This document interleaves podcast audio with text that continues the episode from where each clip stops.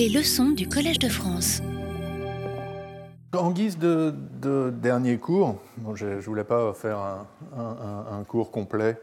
Euh, déjà couvert beaucoup de, sujets différents dans, mes cours et puis euh, les orateurs du séminaire également.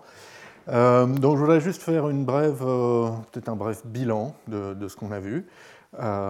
et puis essayer de répondre à une question, enfin plutôt une, agglomération de, questions que j'ai reçues. Et puis ensuite, bah, vous donner la parole pour voir s'il y a d'autres questions, d'autres points que vous souhaiteriez discuter. Et sachant que Thierry et d'autres sont, euh, Thierry Cocan et d'autres sont les bienvenus aussi pour euh, euh, répondre à ma place si les questions sont trop difficiles. Donc le, bref bilan, donc, effectivement on est parti de la correspondance de Curie Award telle que esquissée par Curie dans son livre à la fin des années 50 et puis formulée clairement par Howard dans son célèbre manuscrit 1969. Et c'est vrai que j'avais complètement euh, l'idée, le, fait que ça fait 50 ans. Euh, euh, est-ce que ça a inconsciemment joué dans, le, dans, mon choix de ce sujet, sachant que c'est aussi l'année de mes 50 ans à moi Je ne sais pas. il y a peut-être quelque chose d'un peu freudien là, mais. en tout cas, le sujet s'était imposé à moi pour ce premier cours au Collège de France et je ne le regrette pas. Et donc, euh, donc effectivement, cette idée qu'on peut voir les, propositions de la logique intuitionniste comme les types du nombre de calcul simplement typés, et que du coup les termes, les programmes fournissent des démonstrations, les termes de preuve euh, euh, pour la logique, et la réduction, l'exécution du programme correspond à la normalisation de la preuve, l'élimination des coupures.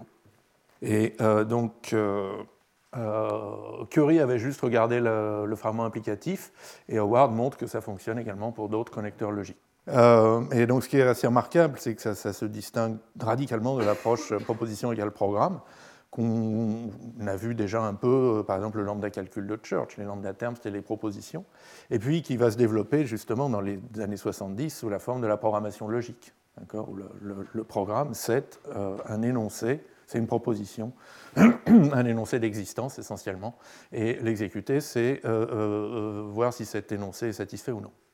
En revanche, ce Curie Award implémente, si j'ose dire, l'interprétation Brewer, Hating, Kolmogorov de la logique intuitionniste. L'idée qu'une proposition est vraie en logique intuitionniste s'il existe une justification, une construction, un terme de preuve, allons dire aujourd'hui, qui, qui, la, justifie, et euh, bah, ce terme de preuve, c'est justement un lambda terme.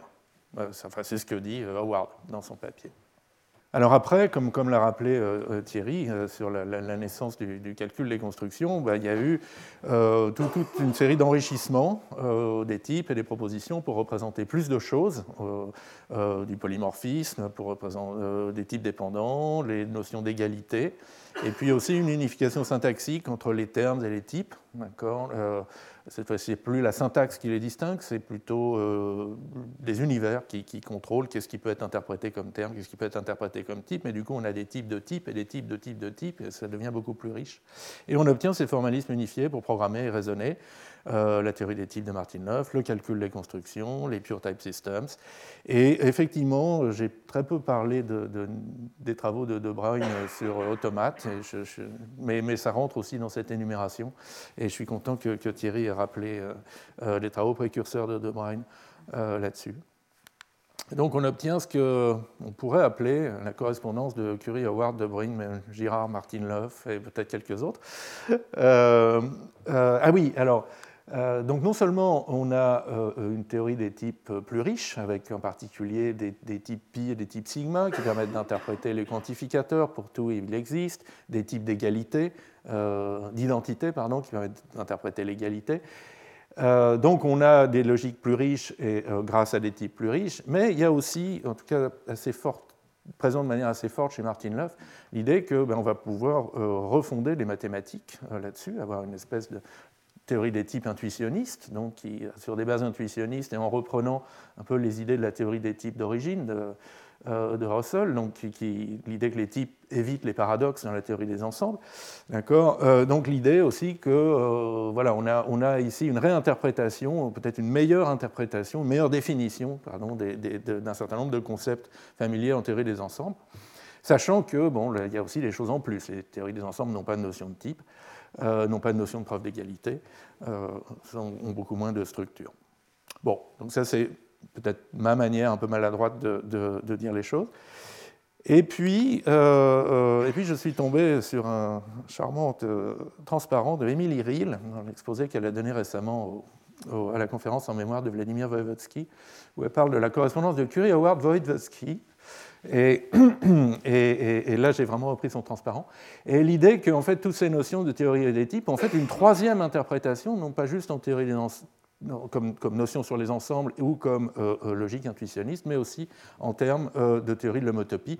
Et donc, par exemple, un, type qui est un ensemble, c'est une proposition, c'est un espace avec des propriétés topologiques dessus. Un élément, c'est un, X de type A, c'est un point, etc., etc. Et quand même, ces classes de pouvoir dire fibration au lieu de prédicat. Donc, euh, euh, donc voilà. Mais j'aime beaucoup ce transparent euh, qui, est dû à Émilie Riel pour ce, côté justement très, très, très. On, met en correspondance des mondes avec des vocabulaires différents et des pratiques différentes. Après, alors parmi les choses qu'on a vues dans le, dans le, dans le cours, et d'ailleurs Thierry en a reparlé un peu aujourd'hui, donc il y a l'aspect type et prédicat inductif. Euh, qui est vraiment un mécanisme extrêmement général pour définir des choses. Donc définir des types de données engendrés par les constructeurs, définir des prédicats engendrés par des axiomes et des règles. Donc au lieu de partir d'un ensemble fixe, des prédicats et des connecteurs logiques d'ailleurs. Et, donc au lieu de partir par exemple d'une algèbre donnée de connecteurs logiques, on peut définir les siens.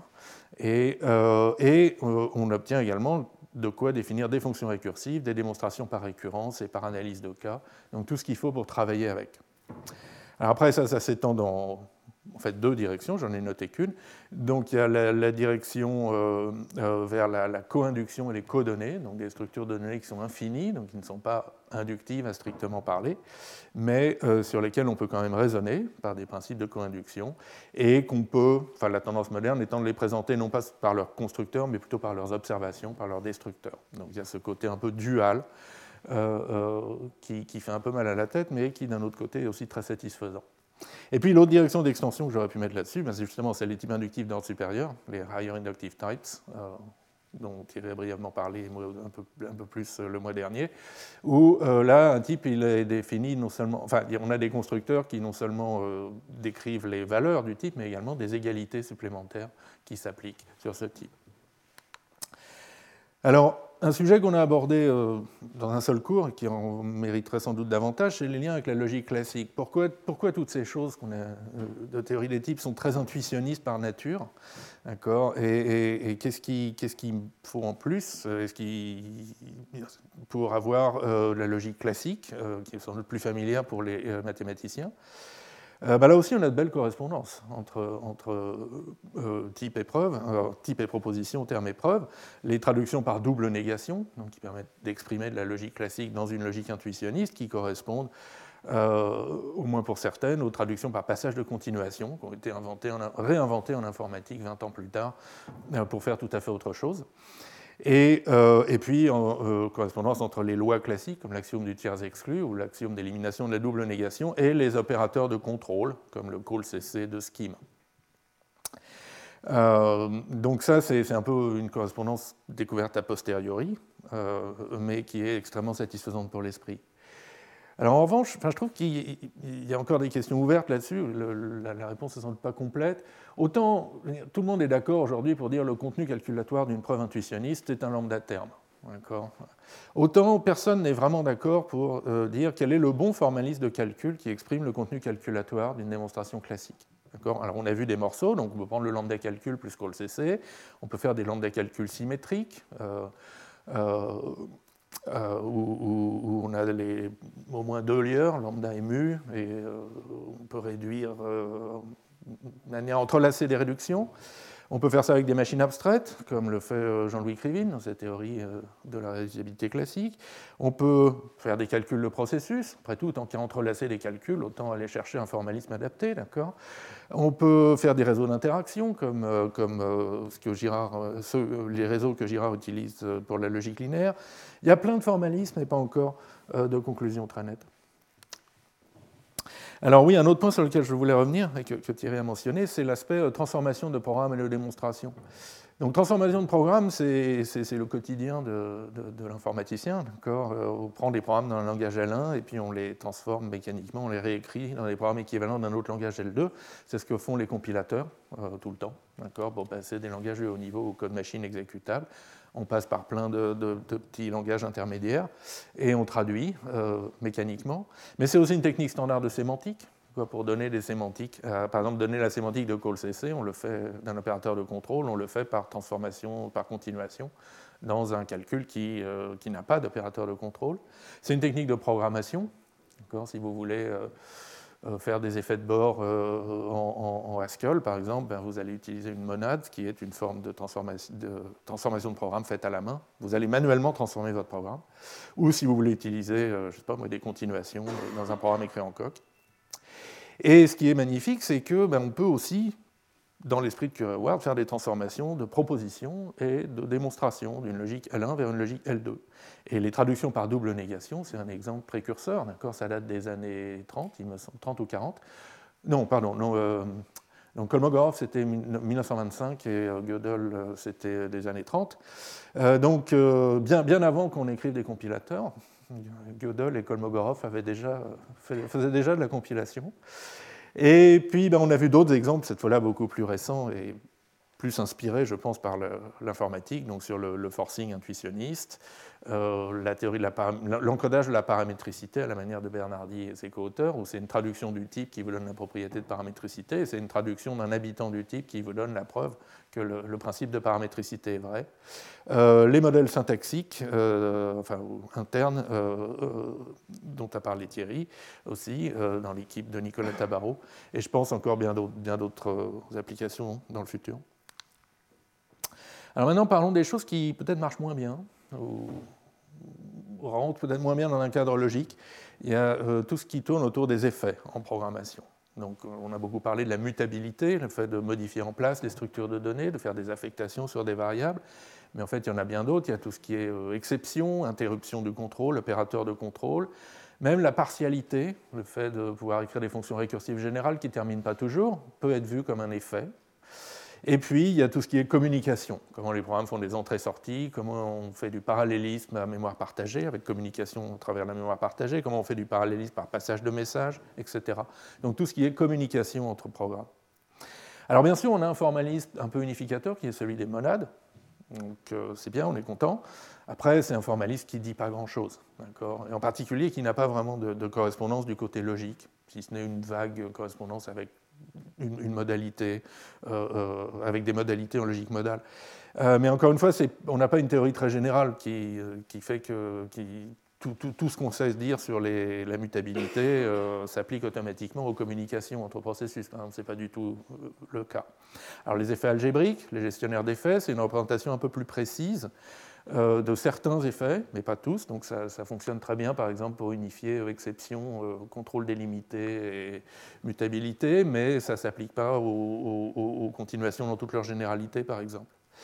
Et puis, d'un autre côté, on a aussi des logiques de programme pour raisonner là-dessus. Donc des logiques un peu ad hoc qui nous aident pour raisonner sur certains effets, la logique de Hoare ou les logiques de séparation sur tout ce qui est mutabilité, modification en place. Mais encore une fois, ce sont des logiques à chaque fois euh, spécifiques à, un effet particulier. Donc, euh, donc, là, je pense que la, grande unification entre programmation et logique n'est pas encore là, euh, même si je pense qu'il y, y, a quand même des idées. Et puis, dernière chose qu'on a vue un peu en passant dans plusieurs cours, ce sont des outils pour la sémantique.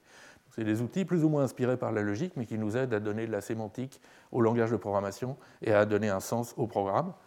Euh, par exemple, euh, les relations logiques, donc, qui nous euh, permettent de donner des sémantiques à des types, comme des ensembles de termes, ou de relier deux, programmes qui, ont le même, deux termes qui ont le même comportement. Et donc les relations logiques et comment on, les, on les, indice pour qu'elles soient bien fondées, donc soit par des types, soit par des comptes de pas, le step indexing. Et puis euh, euh, un, sujet qui est, revenu euh, plusieurs fois en fait, et auquel j'ai donné le nom de topos des arbres, parce que c'est le nom que Lars Birkedal utilise. Et donc cette, cette modalité plus tard. Donc on prend une agette de type usuel, on ajoute cette modalité plus tard, et puis on peut l'interpréter comme des, euh, comme, des suites de types en fait, indexées par le temps et qui permettent de construire des objets sémantiques, euh, qui permettent de construire des programmes réactifs euh, par récursion gardée. Donc voilà, donc c'est à peu près les, les, grandes directions qu'on a, qu'on a explorées ou moins effleurées pendant ce cours. Après, il y, a, plein d'autres choses hein, qui, manquent, que, dont, on a très peu parlé, ou alors si un peu, mais plutôt dans les séminaires. Euh, par exemple bah, justement autour des logiques modales, euh, euh, aussi tout ce qui tourne autour de la logique linéaire, qui a été mentionné dans les séminaires de Guillaume Mouche Macagnoni et puis de Christine Tasson. bon, donc le, sujet est très loin d'être clos, évidemment. Et alors maintenant, pour les, les questions, donc, honnêtement, je n'ai pas reçu grand-chose par courrier électronique, mais euh, bon, en discutant avec certains d'entre vous, j'en ai identifié une que j'ai un peu euh, agglomérée, disons, ou un peu généralisée. Et la question est la suivante, Curie Howard fait-il de moi un meilleur programmeur? Après, il y a aussi la question symétrique, Curie Howard fait-il de moi un meilleur mathématicien? Et ça, je, bon, je, ne vais pas me permettre d'y répondre, même si euh, Assia Maboubi, par exemple, dans son séminaire, euh, sur la, mécanisation des mathématiques, je pense, a donné des pistes tout à fait intéressantes. Euh, donc, Curie Howard fait-il de moi un meilleur programmeur? Euh, alors, enfin, de moi et de vous. Hein. Donc, encore une fois, on ne parle pas uniquement de gens qui, programment en Haskell ou en Camel toute la journée. D'accord? Même moi, j'ai fait j'ai écrit beaucoup de code en C, j'ai fait du Java quand j'étais un peu dans l'industrie, j'ai écrit en assembleur. Voilà, donc euh, euh, euh, qu'est-ce qu'on peut apprendre ou retenir? Ah ben, La première chose que je retiens, c'est la, primauté de la programmation fonctionnelle pure totale. Alors primauté, ça ne veut pas dire qu'il n'y a que ça, mais ça veut dire qu'on commence par ça. C'est ce qui vient en premier. À la base de tout programme, pour moi, il y a une collection de fonctions pures, donc sans état, et totales, qui terminent toujours. Et c'est euh, d'une certaine manière des briques de base sur lesquelles on va ensuite construire des choses beaucoup plus compliquées avec euh, euh, des interfaces avec des bases de données, avec des interfaces utilisateurs, avec des communications réseau, avec des choses qui ne rentrent pas du tout dans ce cadre. Mais il faut commencer par les briques de base. Et je pense que de même, au cœur de tout langage de programmation, il devrait y avoir un langage fonctionnel pur, donc sans, état, de préférence typé, parce que c'est quand même plus fiable, et de préférence garantissant la terminaison. Alors c'est loin d'être le cas, d'accord, essentiellement à part euh, Agda et Coq, ça n'existe pas. Euh, parce que même Haskell, par exemple, a, la non-terminaison dès le départ. C'est de la récursion générale. Et puis Camel a dès le départ un peu de programmation impérative en plus. Bon. Et donc il faut déjà une certaine discipline, même en Camel ou en Haskell, pour programmer dans ce noyau, et puis encore plus en Java ou en C. Mais je pense qu'on peut y arriver et ça vaut la peine de se forcer euh, à le faire. Parce que bah, ces fonctions pures qui terminent toujours sont à la fois des programmes, mais ce sont aussi des définitions mathématiques. On peut raisonner directement dessus, il n'y a pas besoin de logique de programme, pas besoin de logique de or, de précondition, de postcondition, de choses. C'est juste isomorphe à une définition mathématique. Et ça, ça se voit très bien en coq, par exemple, où écrire une fonction pour qu'elle s'exécute et écrire une fonction pour prouver les choses dessus, c'est la même chose. C'est la même fonction qu'on écrit. Alors, quand on est pur et total, on peut euh, avoir un typage statique avec des types très très riches des types dépendants, des, équations comme dans les HIT, euh, comme les, types inductifs d'ordre supérieur, etc. Alors que par exemple, dès que vous avez euh, de la non-terminaison, ben, tous les types sont habités, euh, et puis dès que vous avez des effets de bord, vos types dépendants, ils ne veulent plus dire grand-chose.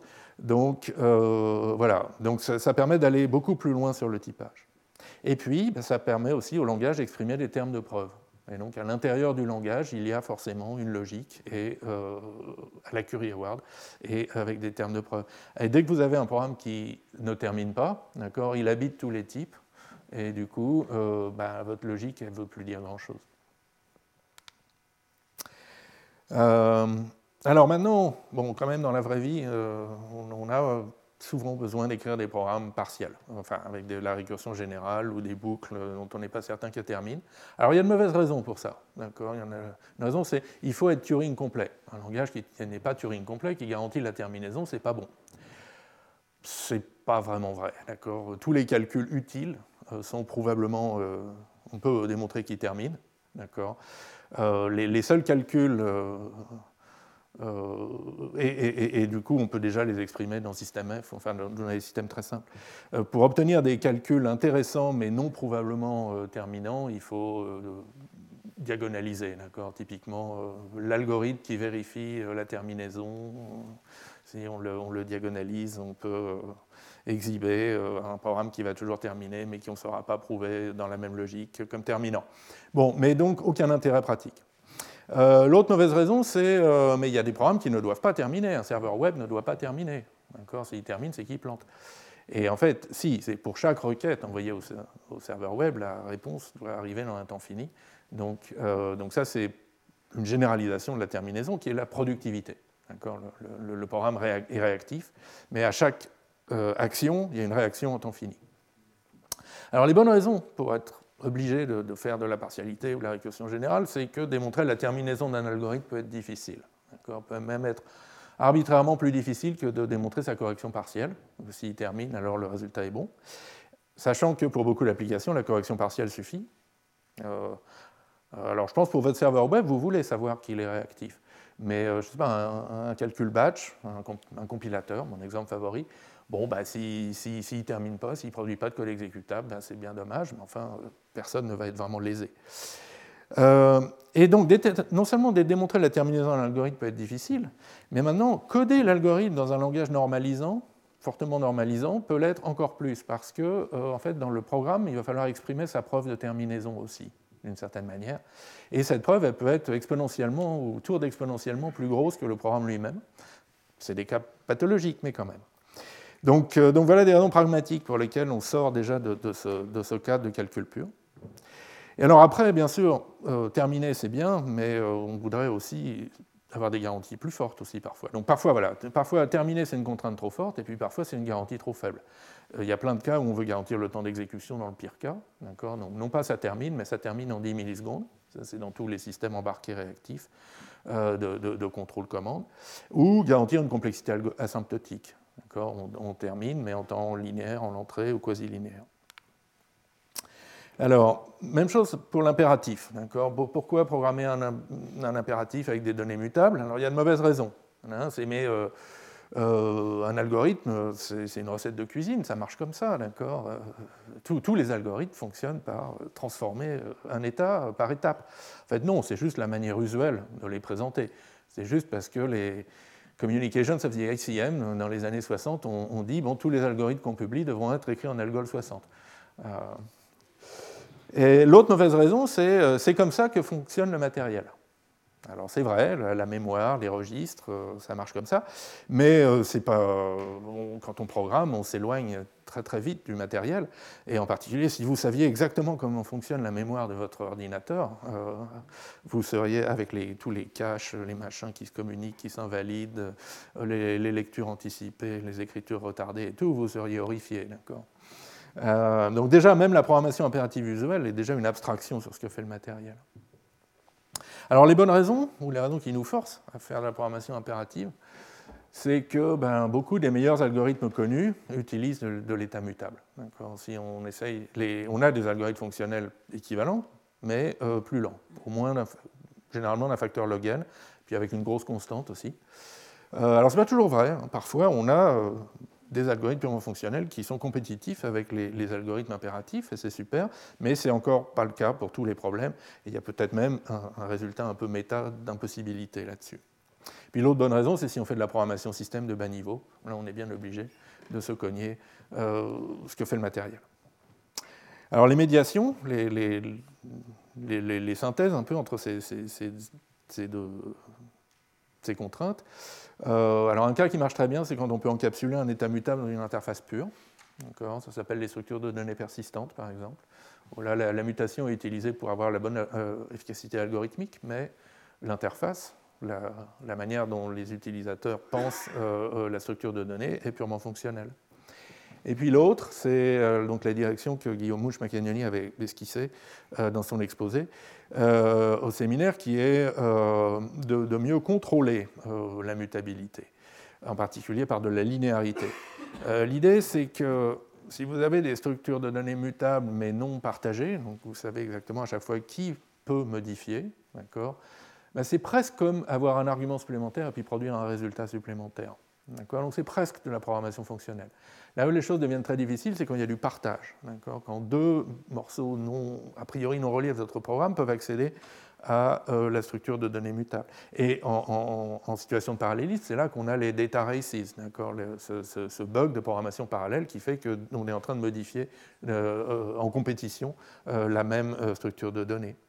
Et donc, donc là aussi, il y, a, beaucoup de techniques de typage et de logique de programme qui permettent de contrôler cette, cette, linéarité et ce partage, ou l'absence de partage, donc les logiques de séparation, les types de, possession, ownership types, et vous pouvez voir ça par exemple dans le langage Rust.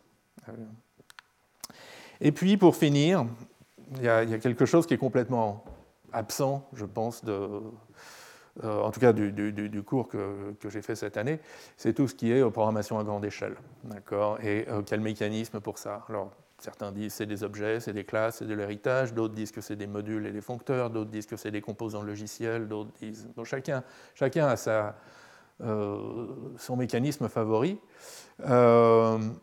alors après, il y a aussi parfois un peu de mauvaise foi. Hein, je pense que la programmation orientée objet a été un peu trop, un peu survendue, avec par exemple l'affirmation que, mais si, euh, c'est comme dans la nature, d'accord euh, Une vache qui est un mammifère, un mammifère c'est un animal, un animal c'est ceci. Donc euh, cette classification aristotélicienne de la nature se reflète bien sûr dans, la forme d'une hiérarchie de classes, bon c'est tout à fait faux. un autre problème aussi que j'aime pas beaucoup dans la programmation orientée objet habituelle, c'est l'idée que tout code doit être extensible. Donc, on doit pouvoir faire de l'héritage et de la redéfinition de méthode pour le changer a posteriori. Et euh, parfois c'est utile, mais très souvent on n'a aucun besoin de, faire cette extensibilité a posteriori sur du code. Et puis elle nous coûte très cher en termes de. Le, programme devient beaucoup plus difficile à écrire et à comprendre. Alors les bonnes raisons pour faire, en revanche, de l'objet, des modules, des composants, etc., ben, c'est tout ce qui est réutilisation, réutiliser du code, et puis on peut espérer réutiliser sa vérification, que ce soit par le test ou par la vérification formelle. Euh, alors en faisant un petit peu attention quand même, donc Ariane 501 a explosé parce qu'ils ont réutilisé un composant de la fusée Ariane 4.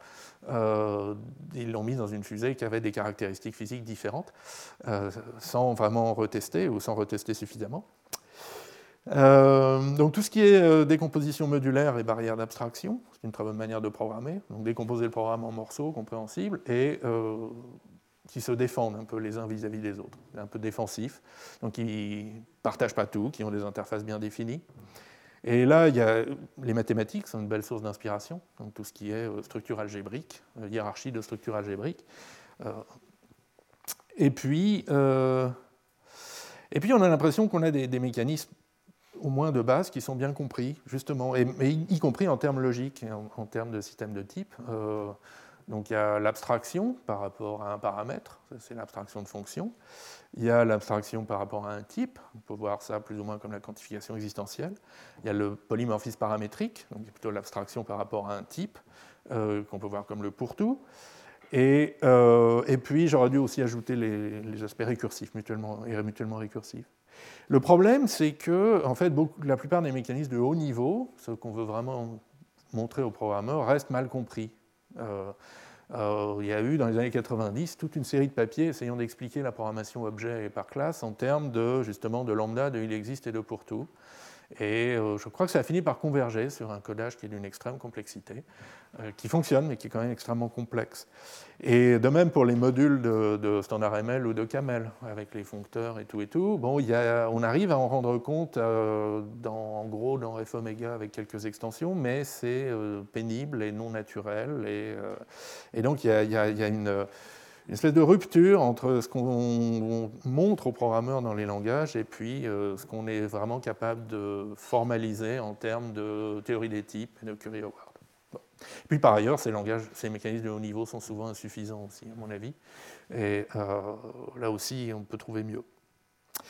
Voilà, donc euh, moi c'est les éléments de réponse que, m'inspire cette question. Est-ce que Curie Howard fait de moi un meilleur programmeur? Et je vous laisse réfléchir et commenter d'ailleurs. Et après, euh, donc n'hésitez pas à poser d'autres questions et à lancer la discussion dans d'autres directions aussi. La question effectivement, c'est ce qu'on peut rapprocher euh, d'un côté la démonstration automatique, donc c'est de la recherche de preuves pour un, pour euh, un énoncé, euh, pour une proposition donnée, et euh, la synthèse de programme de l'autre.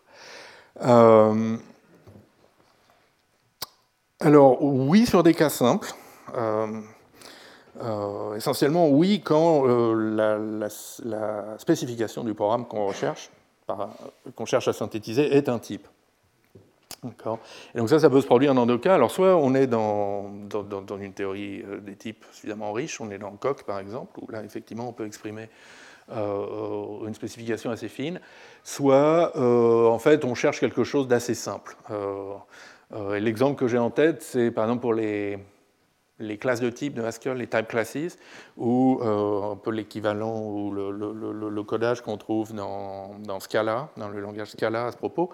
C'est essentiellement, euh, ben, on, a, un, trou, d'accord? On a besoin de synthétiser, je sais pas, on a, une fonction qui a besoin d'une euh, classe d'égalité, qui a besoin d'une égalité, d'accord? Et puis on lui passe deux arguments de type t. Et donc il faut synthétiser un terme de type égalité de t à partir des différentes classes de types qui sont déjà disponibles.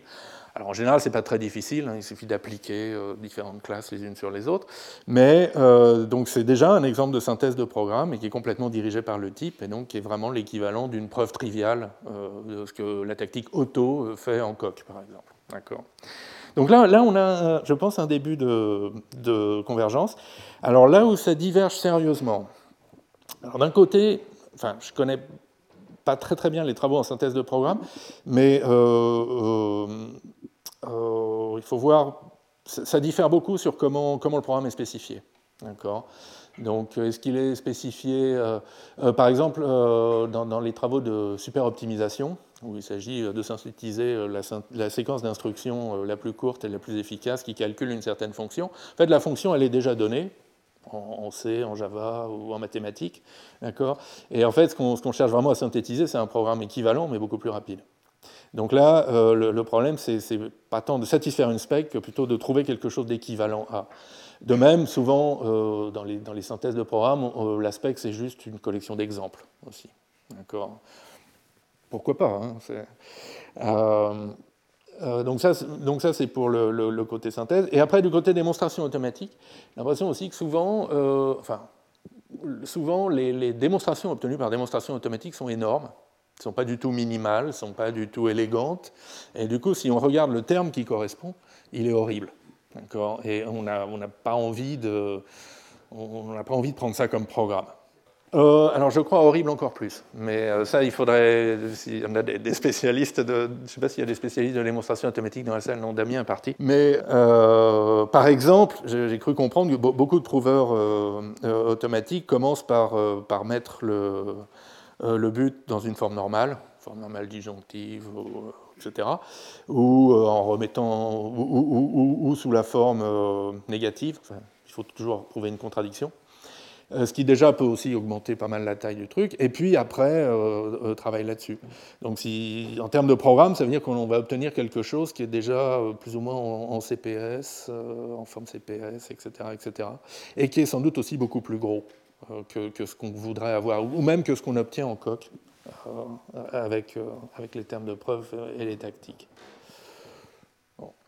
Mais encore une fois, je pense que ça ne peut que s'améliorer. Il il y a dix ans, je crois, aucun euh, démonstrateur automatique ne produisait de termes de preuve.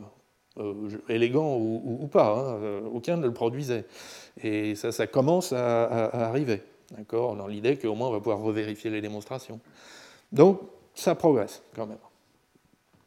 J'ai peut-être un autre élément de réponse, mais donc il y, a des travaux par Adam Chipala au, au MIT, donc ça s'appelle Fiat, où ils utilisent. Alors c'est pas vraiment ils utilisent donc Coq et en particulier le système de tactique de Coq, donc le, moteur de preuve de Coq, pour synthétiser des programmes automatiquement.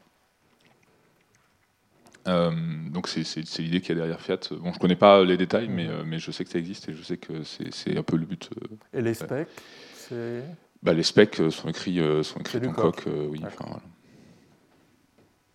Oui, je voudrais vous poser une question tout à fait naïve, parce que je suis philosophe et pas informaticien. Dans la, dans la correspondance de Turing Howard, est-ce que ça se fait C'est un ordre chronologique, c'est-à-dire est-ce que des programmeurs commencent par mettre au point un programme, et puis ensuite, quand on a un programme qui est valable, les logiciens s'en emparent pour dire que c'est de la logique du deuxième ordre, de telle ah. chose, etc. Ou est-ce que ça se fait parfois dans les deux sens? Historiquement, euh, enfin là, c'est peut-être Thierry qui pourrait répondre mieux que moi. Euh, historiquement, j'ai l'impression que c'est les, logiciens qui ont commencé. Tu sais? Ce sont les logiciens qui ont commencé ah bon? à vraiment vouloir, euh, vouloir une fondation des mathématiques qui soit différente, enfin qui ne soit pas la théorie des ensembles, qui ne soit pas les systèmes formels à la, à la Hilbert, euh, mais euh, ben, ne serait-ce que les intuitions de l'intuitionnisme déjà, donc c'est cette idée que, ou au moins l'interprétation BHK de l'intuitionnisme, cette idée que derrière une proposition logique qui est vraie, il devrait y avoir une espèce de calcul qui la justifie. Euh, après, alors à, partir de 1970, le, ping-pong, c'est là que la partie de ping-pong commence. par exemple, le, le polymorphisme, donc, qui est découvert essentiellement indépendamment par Jean-Yves Girard pour faire de la logique, pour le quantificateur pour tout, et puis euh, euh, par euh, John Reynolds pour parler d'abstraction, de, de, structure de données abstraites. Et alors aujourd'hui, aujourd'hui je ne sais pas en fait dans, comment on joue la, partie de ping-pong. Peut-être Thierry, tu peux, tu peux compléter? Non, je pense que c'est une très bonne réponse. Quoi. Je, maintenant, la partie de ping-pong continue. Hmm. C'est intéressant quand ça va justement dans les deux sens. Quoi. Il y a hmm. vraiment une, et il y a des nouvelles idées qui, qui, naissent, euh, qui sont une synthèse de programmation et logique. Et c'est ça qui est vraiment intéressant dans le, dans le domaine. Je vais profiter là qu'il y a le micro à côté. Très bonne initiative. euh, tu as dit qu'un langage de programmation, il doit y avoir un noyau fonctionnel et puis tout faire à partir de ça. Alors, euh, Coq, il ne me semble pas respecter euh, ah bon? ça. Euh, moi, il me semble qu'il y a des effets de bord quand tu fais des démonstrations ah, et à l'environnement. et là, je vois plus le côté fonctionnel. alors, effectivement, non, là, tu. Enfin, donc, quand, quand, je parle de coq, je parle du langage de spécification, parce que les gens bien élevé appelle Galina. est-ce qu'il y a un espoir quelconque que la démonstration suive ton principe euh, Donc, ce, dont parle Jean-Jacques, c'est le, langage de tactique, en fait. C'est le langage qui aide à construire les termes de preuve et qui, lui, est euh, relativement impératif, effectivement. Il y a des, variables, il y a des, variables d'unification qui représentent des trous dans la, dans la démonstration et puis qu'on peut préciser euh, ensuite. Et, donc, effectivement alors, beaucoup impératif, je ne sais pas. Euh, c'est peut-être une expérience qui a mal tourné. Je pense qu'à l'origine, il voulait faire une espèce de prologue.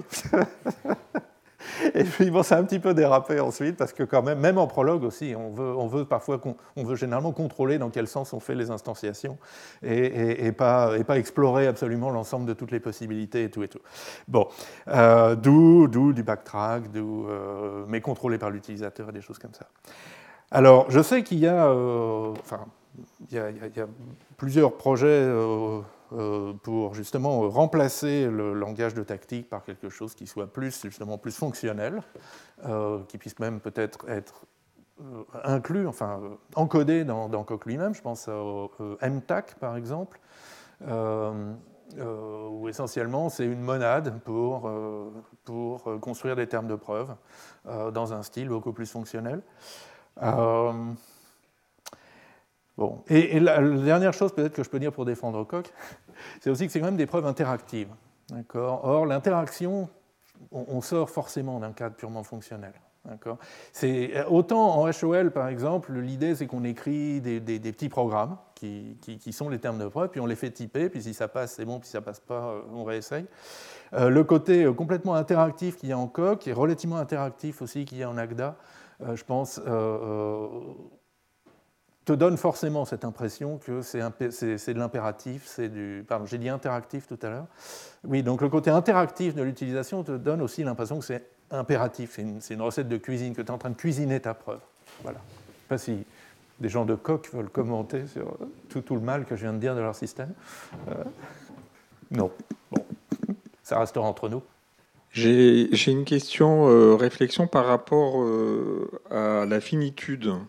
Oui. Si on s'intéressait à une notion de calculabilité, démonstrabilité, valeur de vérité, mais en tenant compte du fait qu'on vit dans un univers qui a des ressources finies. Mhm. Et donc, euh, du coup, après, on pourrait prendre des tout petits univers qui ont des toutes petites ressources pour commencer à travailler ça, parce que, parce que on peut même pas énumérer, un, on peut pas stocker un nombre aléatoire de, puissance 10 euh, 000 bits. On peut pas. Oui. Hein, euh, bon, je pense que l'univers est fini. Bon, ça c'est une théorie non. Donc, euh, il pourrait y avoir, par exemple, des théories qui sont incohérentes, mais mmh. dans lesquelles on ne pourrait pas prouver de façon finie l'incohérence, et donc leur incohérence serait euh, inaccessible, et donc ce qui est calculable et ce qui est prouvable euh, bah, a un sens, puisque y a des, tout, tout n'est pas vrai dans ce monde-là. Hmm. Bon, du coup, euh, et, donc quand on fait des preuves de, calculabilité, de décidabilité, on raisonne quand même toujours comme si les machines qu'on utilise on n'a pas de limite. Et par rapport à ce que tu disais tout à l'heure sur, le, sur les programmes qui se terminent, finalement, un programme qui boucle, à un moment, on arrête. Et donc, si on tient compte du fait que le programmeur arrête, on ne fait qu'exécuter des programmes finis qui terminent. C'est exact. voilà. C'est exact. Bon, c'est un peu flou ça, mais c'est quelque chose qui euh, me préoccupe beaucoup. Euh, alors, ça, c'est des idées effectivement qui, qui me qui m'intéresse également. Euh, c'est vrai que euh, on peut dire que oui, ne, pas terminer ou terminer en un temps extrêmement long, ça ne fait pas de différence en pratique. Et c'est vrai que, et, je crois que c'est pour cette raison qu'il faut aussi pense aller au-delà de juste des systèmes de type ou des logiques qui garantissent la terminaison, et s'intéresser aussi à des systèmes de type et des logiques qui garantissent euh, par exemple des complexités asymptotiques. Alors ça existe un peu en logique, ça s'appelle la complexité implicite, je crois, même si c'est relativement grossier. Mais bon, on a des logiques dont l'équivalent par Curie-Howard ne permet d'écrire que des fonctions en temps polynomial, par exemple. Alors après, hein, franchement, une fonction en temps euh, n puissance 1000, euh, bon, c'est polynomial, mais enfin, c'est presque comme si elle terminait pas. Hein. bon, mais donc voilà, donc on a, on a des logiques comme ça, et puis il y a aussi des raffinements de, de logique de programme plus logique de OR, logique de séparation, qui permettent vraiment de prouver des résultats fins comme euh, cette fonction en haut de n log n, par exemple. Euh, donc ça, euh, donc, mais c'est vrai que du point de vue programmation, pour un programmeur, savoir si un calcul termine ou pas, c'est une question qui est un peu académique parfois. Et ce qu'on voudrait savoir, c'est que ça termine en un temps raisonnable. alors après, du côté de la logique, encore une fois, je, suis moins à l'aise pour répondre, mais il semble qu'une des énormes forces de la logique, c'est de pouvoir décrire en très peu de symboles euh, des choses infinies, et même des, des infinis gigantesques, pas, juste les entiers, mais euh, euh, les réels, et puis, etc. etc. Euh, et donc, euh, oui, c'est ce que disait Thierry d'ailleurs à propos de la, règle, de, démonstration du, pour-tout.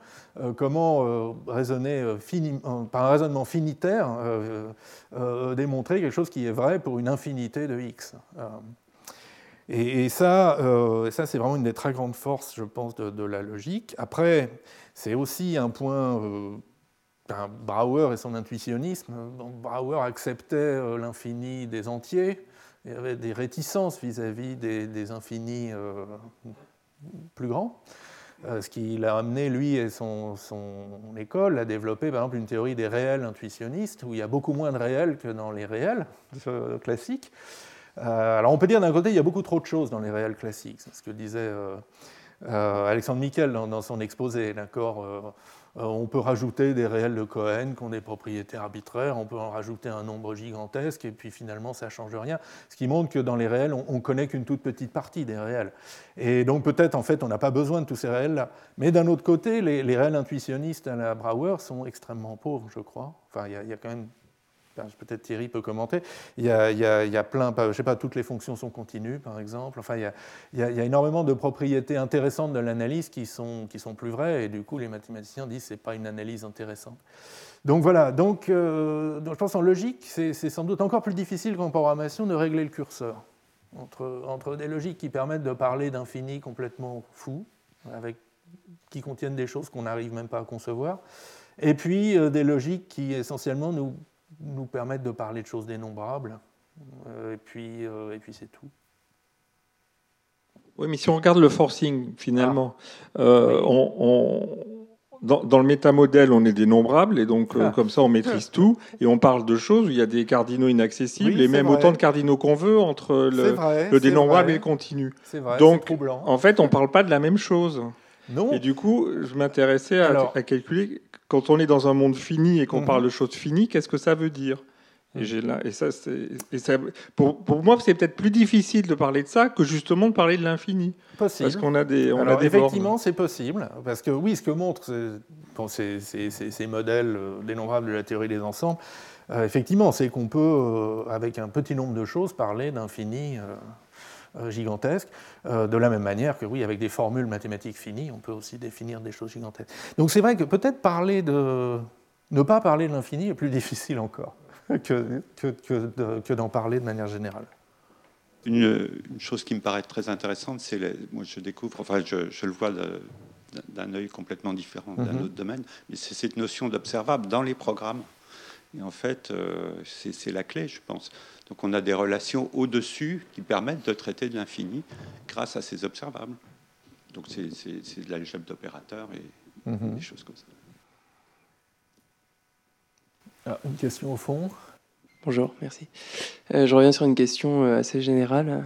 Euh, aujourd'hui, quand on parle des évolutions potentielles de l'informatique, on parle d'informatique quantique, mhm. d'architecture post-von Neumann, mhm.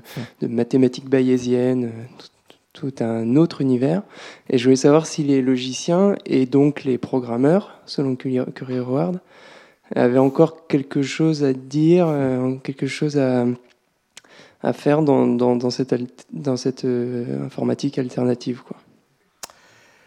Oui, alors c'est une excellente question, euh, en particulier pour les, euh, pour, pour les, des gens qui font de la théorie des, langages de programmation et, de, la vérification de programmes comme moi. Alors, je, ouais, je, vais essayer de construire une réponse, ça va être un peu improvisé. Hein. Je, je, séparerai assez clairement calcul quantique d'un côté et puis apprentissage statistique de l'autre. donc parlons déjà du calcul quantique. Alors, en toute première approximation, c'est un problème d'algorithmique. Parce que on, sait essentiellement, enfin, on sait que ça calcule les mêmes fonctions au sens de la calculabilité usuelle qu'une machine de Turing. Alors après, ça triche un peu, donc ça, calcule les mêmes fonctions classiques, euh, donc les mêmes fonctions euh, déterministes euh, qu'une machine de Turing. Bien sûr, un ordinateur quantique a aussi accès à du, vrai aléa, hein, du vrai aléatoire, qui ne peut être qu'approché par une machine de Turing. Euh, donc, dès, si on veut calculer avec des distributions, par exemple, c'est plus la même chose. Euh, clairement, on calcule plus de choses avec un ordinateur quantique. Bon, mais donc, à première vue, c'est euh, effectivement, ça ne va pas trop changer l'expressivité. Après, euh, il y a évidemment euh, certains problèmes où l'efficacité algorithmique, on a des algorithmes qui peuvent être beaucoup plus efficaces, et puis d'autres où on a essentiellement une accélération par racine de n, donc ça c'est l'algorithme de Grower, et puis d'autres où on ne sait même pas s'il y a une accélération. Donc là, il y, a, y, a, plein de questions, mais c'est plutôt sur les classes de complexité, voilà, aussi. Euh, et puis, alors, au niveau de la programmation, il y a eu bien sûr des tentatives pour euh, penser des, langages de programmation quantique. Euh, on a l'impression que c'est pas une extension, relativement modeste en fait de, langage de programmation fonctionnelle. Et c'est vrai que le, problème ne se pose pas encore trop en ces termes parce que les, calculateurs quantiques qu'on envisage aujourd'hui, c'est des machines non programmables. C'est des machines on, câble l'algorithme qu'on veut, qu'on veut, exécuter. La programmabilité viendra plus tard. Voilà. Alors maintenant, plutôt du côté euh, apprentissage, euh, effectivement, ça change assez radicalement les choses parce qu'on a, des programmes qui ne sont plus écrits, qui sont plutôt euh, appris, inférés à partir d'une collection d'exemples. Et, puis, souvent, on n'a pas vraiment de spécification pour ce qu'ils sont censés faire. D'accord Donc on ne peut même pas dire que c'est de la synthèse de programme au sens de, ce qu'on disait tout à l'heure. Enfin, dans le meilleur des cas, voilà, soyons positifs. Dans le meilleur des cas, c'est de la synthèse de programme, comme on disait tout à l'heure, avec des méthodes euh, statistiques, d'optimisation statistique. D'ailleurs, il y a le cours de Stéphane Mala qui a lieu en parallèle dans l'amphi en face, euh, et, qui peut faire faire des, des, progrès considérables. Donc sur ces questions de super optimisation, par exemple, euh, à l'origine, dans les années 80, c'était ben, on énumère toutes les séquences de 3 ou 4 instructions et puis on les teste pour voir lesquelles calculent ce qu'on veut. Et maintenant, on arrive par, justement par optimisation stochastique à faire engendrer des séquences de 30, 50 instructions, par exemple, qui, qui font des calculs non triviaux et qui généralement battent euh, ce que les compilateurs peuvent produire. Donc, euh, euh, donc il y a euh, cette, chose. Donc effectivement, quand on a euh, une spécification relativement précise de ce qu'on cherche à obtenir par apprentissage statistique, je pense qu'il y, a pas mal de techniques qui, restent applicables. en particulier, alors il y a du travail bien sûr. C'est quoi par exemple une bonne technique de vérification formelle? D'un réseau de neurones profonds, par exemple, qu'on a obtenu par apprentissage On commence à voir apparaître des choses une espèce de, variante de model checking qui, justement exploite la nature du réseau de neurones profonds, donc des, fonctions euh, linéaires avec, enfin, euh, des parties linéaires et des discontinuités, ce qui, ce, qui, donne euh, des zones de, programme à explorer par model checking. la difficulté, là aussi, c'est un peu comme les, termes de preuve dont on parlait tout à l'heure. La difficulté, c'est que souvent les, les, objets obtenus par apprentissage statistique sont loin d'être minimaux. Ils sont même très gros et très redondants. Et du coup, appliquer des techniques de vérification manuelles ou, pas très automatiques dessus, ça va devenir difficile. Euh, mais voilà. Et, puis à la fin, il y a aussi ben, tous les problèmes où il n'y a essentiellement pas de spec. Et là, là, je suis un petit peu, un peu effaré. C'est quoi une bonne classification d'image? C'est quoi une bonne reconnaissance de la parole? Bon, a priori, on fait des essais, on voit. C'est quoi une bonne conduite automatique d'une voiture dans les rues de Paris? Là, j'aimerais avoir une spec formelle, d'accord? Et on n'en a pas. Donc, euh, voilà. Et, effectivement, pour moi, c'est une des grandes inquiétudes, ou interrogations, et peut-être même inquiétudes, sur euh, le, logiciel du futur, le logiciel d'aujourd'hui et, et du futur. Encore une question? Oui et après, on va écrire donc une structure qui va être son implémentation. Mhm. moi, j'ai un problème euh, pratique, c'est qu'à un moment donné, tout ce que je voudrais coller euh, sur la signature, que j'ai oublié de coller dans la structure, dans l'implémentation, euh, ben, ça n'est pas dans la théorie, ça n'est pas dans cette signature. Alors, est-ce que c'est un, un, choix de conception, c'est un héritage, et est-ce qu'on peut faire autrement pour garder ce qui est nécessaire? Alors, donc, ce qui n'est pas dans la signature, mais que vous aimeriez voir dans la signature C'est par exemple des propriétés logiques, des, des, invariants Oui, toutes sortes de prédicats, d'invariants que je voulais de, décrire euh, dans mon en dur ou euh, d'une autre façon dans la structure. Oui, alors bah, ça, c'est clairement une, des, une, faiblesse du langage Camel. Euh, fait, qui, qui, vient essentiellement du fait que le, le typage de Camel est assez simple, et n'a pas, pas la puissance d'un vérificateur de preuves.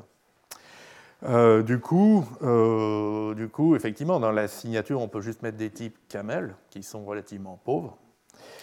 Et, du coup, les propriétés plus fines, donc tout ce qui est, je sais pas, des, invariants numériques, le, fait que votre arbre binaire est équilibré, euh, par exemple, bah, alors soit, soit c'est sous forme de commentaires, soit c'est sous forme d'assertion à runtime, mais dans l'implémentation. Alors, comment est-ce qu'on peut faire mieux? Euh, Il y a plusieurs directions. Donc, il y a la direction euh, que prend Koch, euh, où dans la signature, on, écrit les fonctions et leurs types, mais on peut aussi tout à fait écrire des théorèmes qu'elles doivent vérifier. D'accord? Et en fait, et, du coup, ben, l'implémentation doit fournir des preuves pour ces théorèmes. C'est très Curie-Howard, encore une fois. Donc si on a un système de type suffisamment riche, on peut tout à fait, dans la signature, déclarer des fonctions ou des valeurs supplémentaires qui en fait sont des propriétés logiques. La variante aussi, on peut aussi, euh, parce qu'en coq on peut tout faire, on peut aussi utiliser des types riches. Donc la fonction, elle va avoir un type dépendant. Ce n'est pas juste euh, liste de int, flèche liste de A, flèche A option, par exemple, pour, la, recherche dans une liste, mais ça va plutôt être une liste de A et de longueur n et un entier inférieur ou égal à n, et ça me donne du A, par exemple.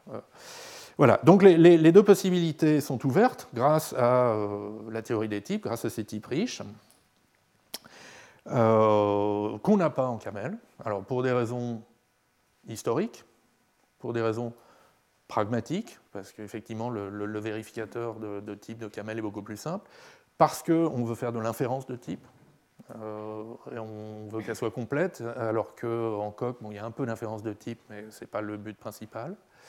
Et puis aussi, j'ai dû l'écrire quelque part, euh, parce que si on écrit des termes de preuve en, camel dans la structure, ben on voudrait au moins être sûr qu'ils terminent et qu'ils sont purs. Donc on voudra aussi euh, distinguer dans camel un sous-langage pur et total, pour, ne serait-ce que pour écrire ces termes de preuve.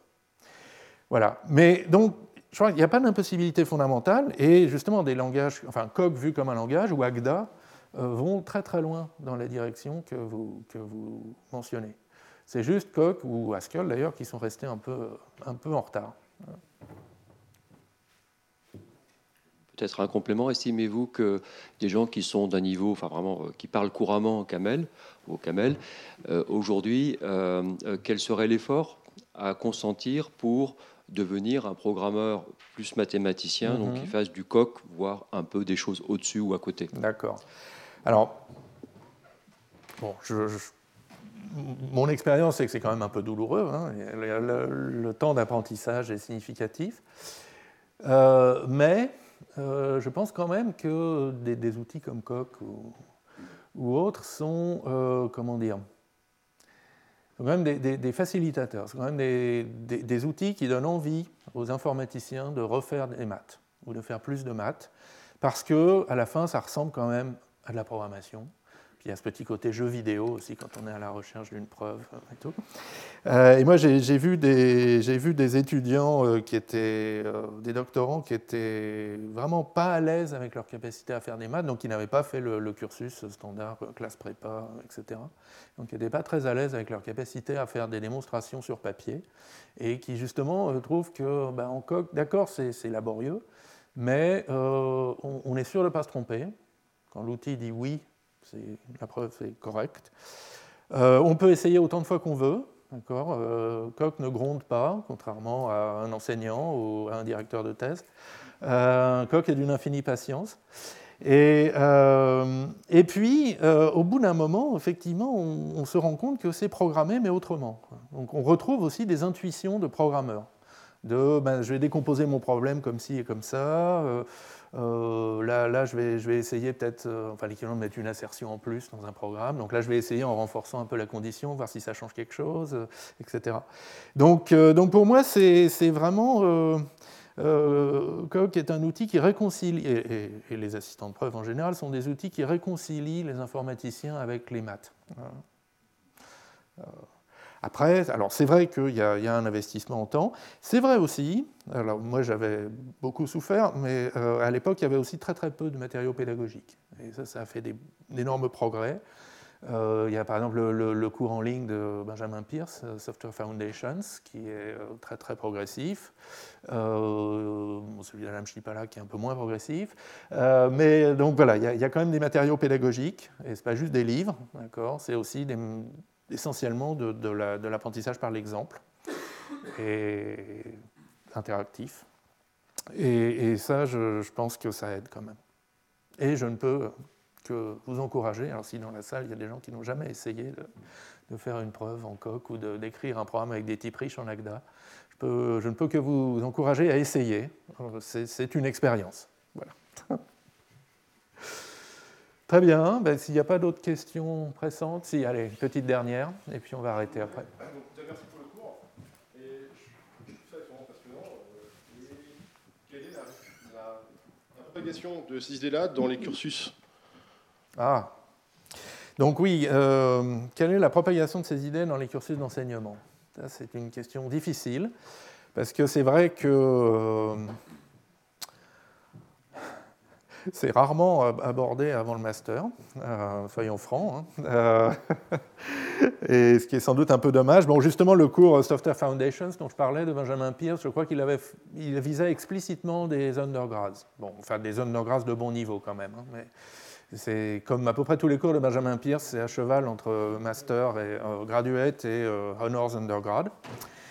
Euh, après, je pense que. Alors, il pourrait y avoir une, influence peut-être plus méthodologique, justement. Alors, déjà, voilà, le fait que certaines universités enseignent Camel ou Haskell comme parmi les premiers langages, donc en L1 ou en L2, je pense que c'est déjà un premier pas dans, cette direction. Après, euh, c'est le cas de la minorité, d'une minorité d'universités. Hein. Il y a presque même un, recul. Je pense qu'il y, a eu une certaine mode de, l'enseignement en, langage fonctionnel dans les années 2000.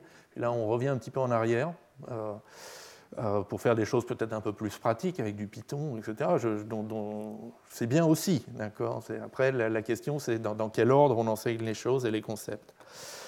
Euh, voilà, donc, oui, alors le rêve, enfin, pardon, le rêve. En, poussant les choses jusqu'au bout, euh, on, aurait, euh, on, enseignerait les maths en théorie des types dès, dès l'école primaire. Comme moi, on m'a enseigné la théorie des ensembles dès, l'école primaire. On dessinait des diagrammes de veines avec, avec des pommes et, des, oranges. Et bon. après, je ne sais pas si ça a tellement influencé le, ma, génération euh, d'élèves. Euh, bon, mais je pense, je pense pas qu'on en arrivera jusque-là, euh, loin de là. Voilà. Bon, mais écoutez, je vous remercie d'être resté jusqu'au bout. Retrouvez tous les contenus du Collège de France sur www.colège-2-france.fr.